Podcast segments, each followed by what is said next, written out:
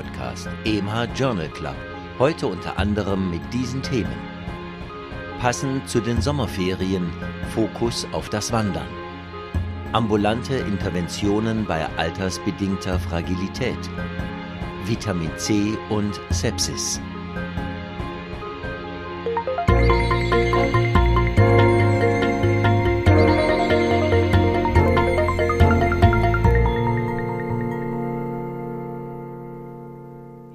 Liebe Hörerinnen, liebe Hörer, herzlich willkommen zu einer neuen Folge des EMH Journal Club. Ich freue mich, dass Sie mit dabei sind.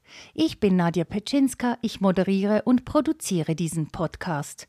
Mit dabei sind auch Professor Dr. Reto Krapf. Er schreibt die Studienzusammenfassungen und kommentiert sie hier auch gleich für Sie. Und unser Sprecher ist Christian Heller. Er spricht die Studienfacts.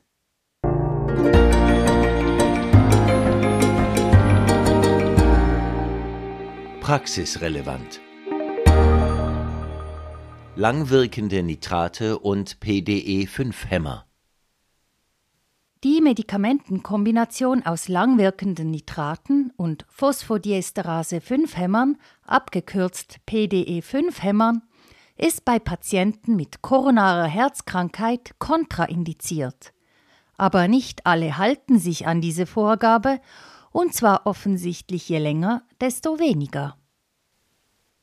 Gemäß einer dänischen Studie stieg die Verschreibefrequenz von PDE5-Hämmern bei gut 42.000 Männern unter vorbestehender Nitrattherapie von 0,9 pro 100 Patienten pro Jahr im Jahr 2000 um einen Faktor 20 auf 19,5 im Jahr 2018 an obwohl die Studie keine signifikante Häufung schwerer kardiovaskulärer Ereignisse inklusive Schock, Todesfälle, Herzinfarkte oder Schlaganfälle fand, ist eine generelle Entwarnung kontraindiziert.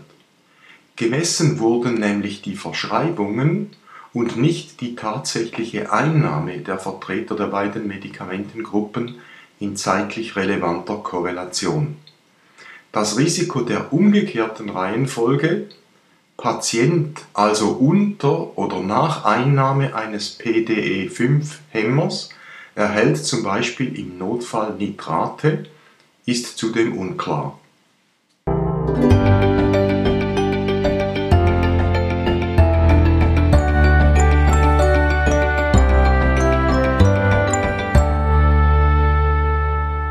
Ambulante Interventionen bei altersbedingter Fragilität Die altersbedingte Fragilität sowie diverse Einschränkungen der physischen Kraft und Mobilität sind unter anderem Ursachen von Stürzen und konsekutiven Frakturen. Gut 1500 zu Hause lebende altersbedingt gebrechliche Personen, Durchschnittsalter 79 Jahre, wurden je zur Hälfte in einer Interventionsgruppe mit einem speziell an sie adaptierten Trainingsprogramm sechs Einheiten pro Woche, zwei davon in einem Zentrum sowie einer auf die individuelle Situation zugeschnittenen Ernährungsberatung sowie in eine Kontrollgruppe mit Instruktion zu gesundem Altern randomisiert nach einer mittleren Beobachtungszeit von gut 26 Monaten waren Mobilität sowie physische Funktionen in der Interventionsgruppe, die allerdings deutlich mehr zeitliche Betreuung erhielt, signifikant besser, bei allerdings relativ bescheidenem quantitativem Effekt. Die ernsthaften Ereignisse inklusive Tod, Hospitalisation, Frakturen traten in beiden Gruppen in etwa einem Drittel der Fälle auf, ohne statistisch signifikante Unterschiede. Altersbedingte Fragilität ist also einer wirksamen Intervention zugänglich, wenn auch das Ausmaß der Besserung wohl wie zu erwarten nicht enorm hoch ausfiel.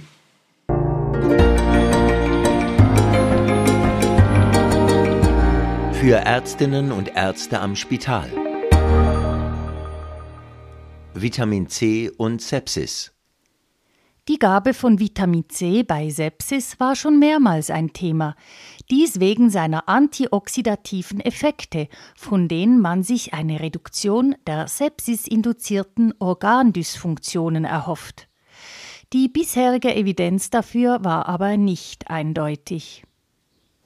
In einer prospektiv randomisierenden, doppelt verblindeten Studie wurde intravenöses Vitamin C 50 Milligramm pro Kilogramm Körpergewicht alle sechs Stunden bei Patientinnen und Patienten 435 in der Gruppe mit und 437 in der Gruppe ohne Vitamin C mit Sepsis und Vasopressorenbedarf untersucht.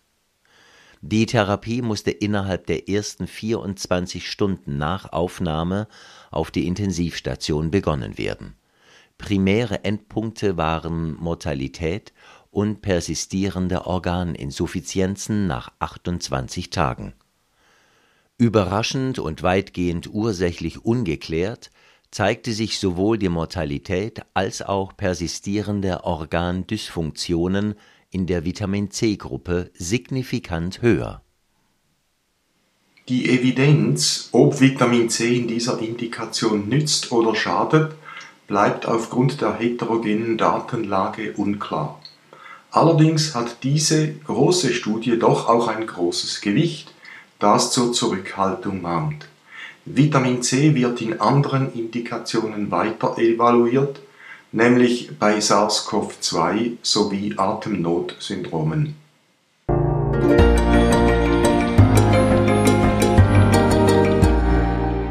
Aus Schweizer Feder Risikostratifizierung nach einer Synkope Synkopen sind häufig und in der Mehrzahl der Fälle ein Einzelereignis.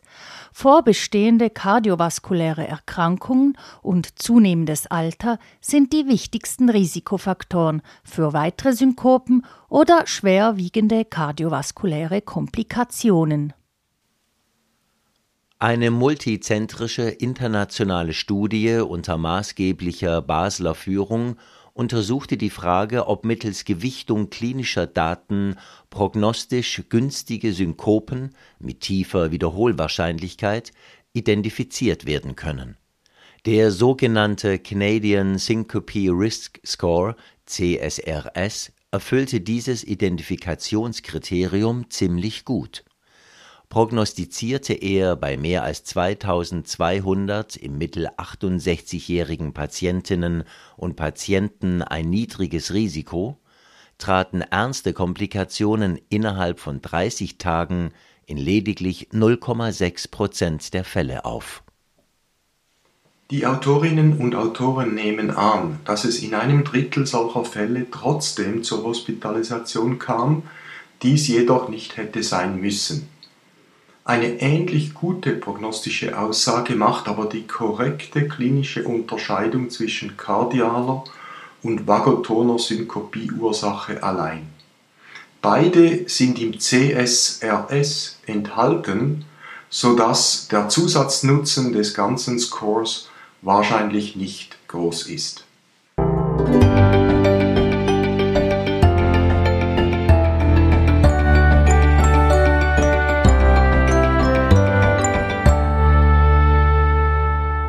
Blaualgen sind zurück in Schweizer Seen.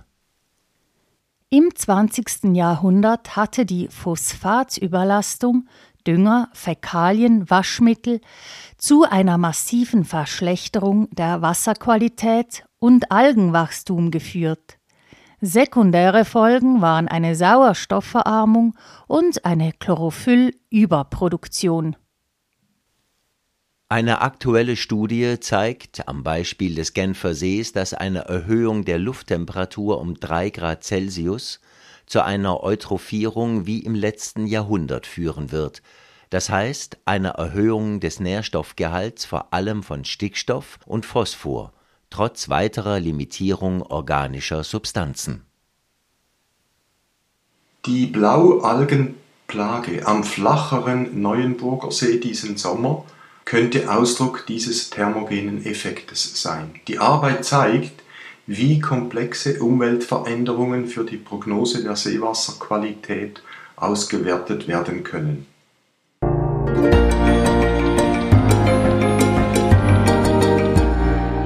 Neues aus der Biologie.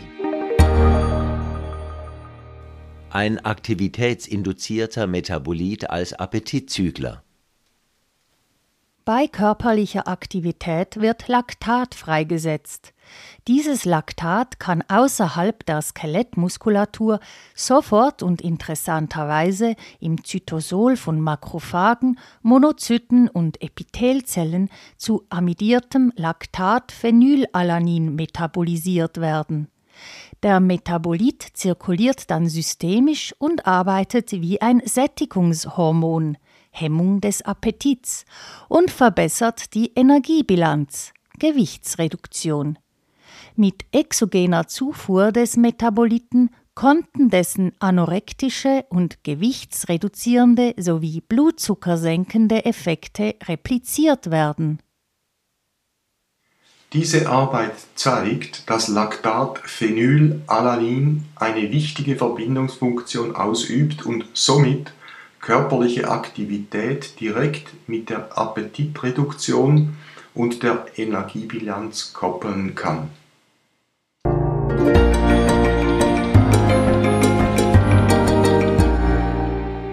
Fokus auf.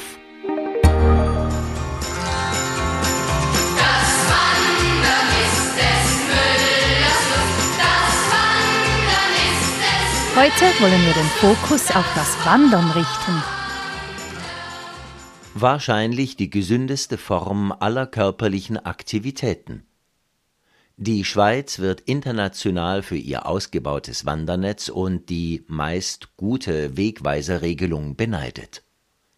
Die Studie Wandern in der Schweiz 2020 hat folgende Kennzahlen ermittelt.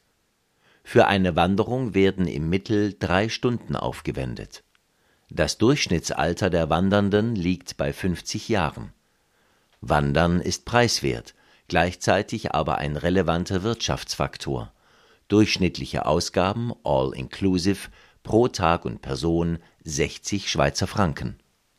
80 Prozent aller Wanderfreudigen wandern auch in den Wintermonaten. Die kumulierte jährliche Wanderdistanz soll 400 Millionen Kilometer betragen. 1500 Ehrenamtliche kümmern sich um das 65.000 Kilometer weite respektive lange Wandernetz.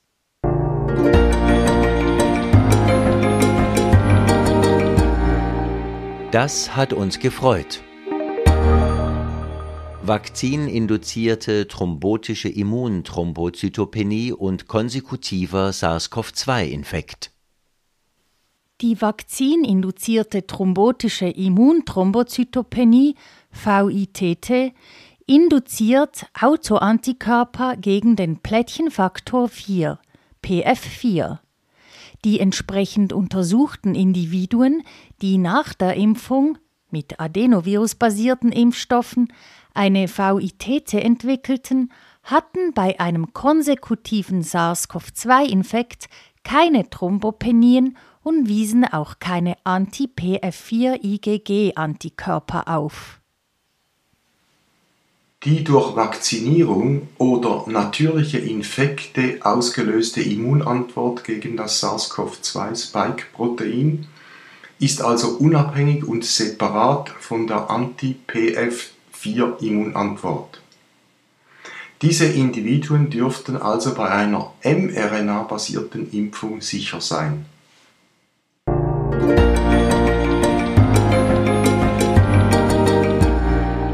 Und das noch dazu. Molekulare Therapie bei Alpha-1-Antitrypsinmangel. Beim Alpha-1-Antitrypsinmangel wird aufgrund des häufigsten Gendefektes, 95% aller Fälle, das Alpha-1-Antitrypsineiweiß, das auch noch abnorm gefaltet ist, vermindert sezerniert, sogenannte ZAAT-Mutante. Dies führt zu einem Mangel im Serum und einer Akkumulation in der Leber mit konsekutiver Fibrose und progredienter Hepatopathie. Durch Hemmung der RNA-Transkription mit einer hemmenden komplementären RNA, Fazirsiran, konnten in einer ersten kleinen Studie die Akkumulation dieses mutierten Proteins und die Fibroseprogression deutlich reduziert respektive verbessert werden. Ein Lichtblick für Personen mit dieser schwerwiegenden Erkrankung.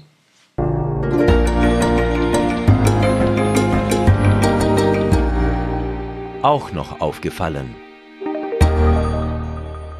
Risikoverhalten und Affenpocken. Ungeklärt bleibt, warum sich die Affenpockenepidemie, mehr als 3000 Fälle in den letzten zwei Monaten in mehr als 30 Ländern, entwickeln konnte, nachdem diese Viren bislang geografisch lokalisiert in Zentralafrika geblieben sind und nicht breiter gestreut worden waren. Die Anzeichen häufen sich nun dafür, dass sich die Affenpockenviren in sogenannten sexuellen Netzwerken eingenistet haben. Dies vor allem in sexuellen Netzwerken homosexueller Männer mit einer Vielzahl verschiedener, zum Teil simultaner Partner. Da es auch unter heterosexuellen Menschen intensive sexuelle Netzwerke gibt, ist es möglich, dass sich das Virus bald auch dort einnisten wird. Angeblich ist es so, dass sich bisher nur wenige getrauen, dieses sexuelle Risikoverhalten auch anzusprechen. Aus Angst der Stigmatisierung homosexueller Männer bezichtigt zu werden.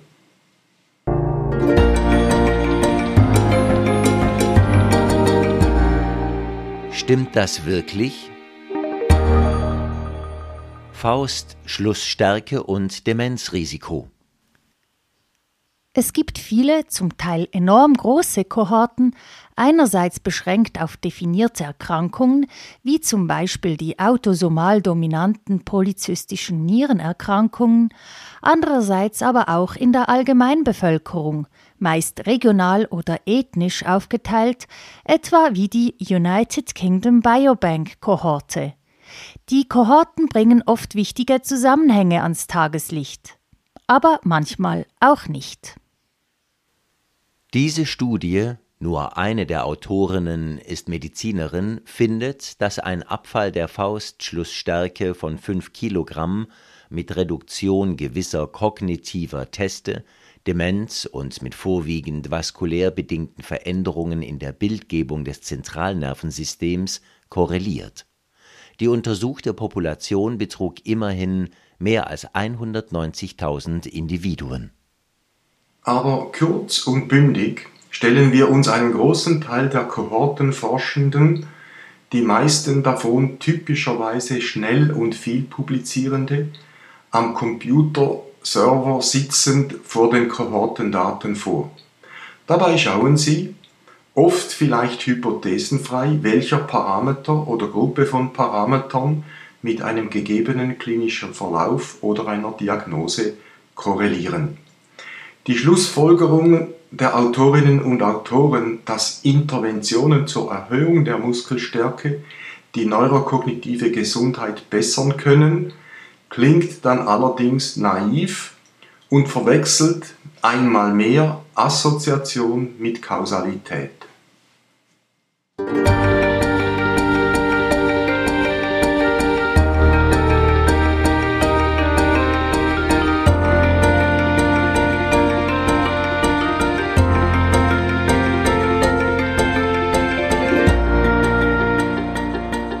Schon sind wir wieder am Ende des EMH Journal Club angelangt. Schön, dass Sie mit dabei waren. Wenn Ihnen unser Podcast gefällt, würden wir uns sehr freuen, wenn Sie ihn abonnieren. So verpassen Sie auch sicher keine Folge. Sie finden den Podcast unter EMH Journal Club überall dort, wo es Podcasts gibt.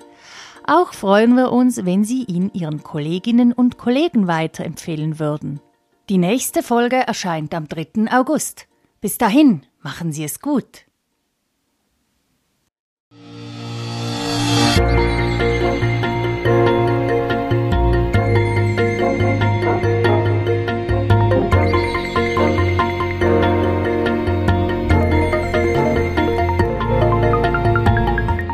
Sie hörten EMH Podcast, EMH Journal Club. Konzept, Textbearbeitung und Moderation Dr. Nadja Pitschinska. Autor der Originaltexte und Kommentare Professor Dr. Reto Krapf. Sprecher Christian Heller. Musik Martin Gantenbein. Produktion Resus Positiv GmbH für EMH Schweizerischer Ärzteverlag.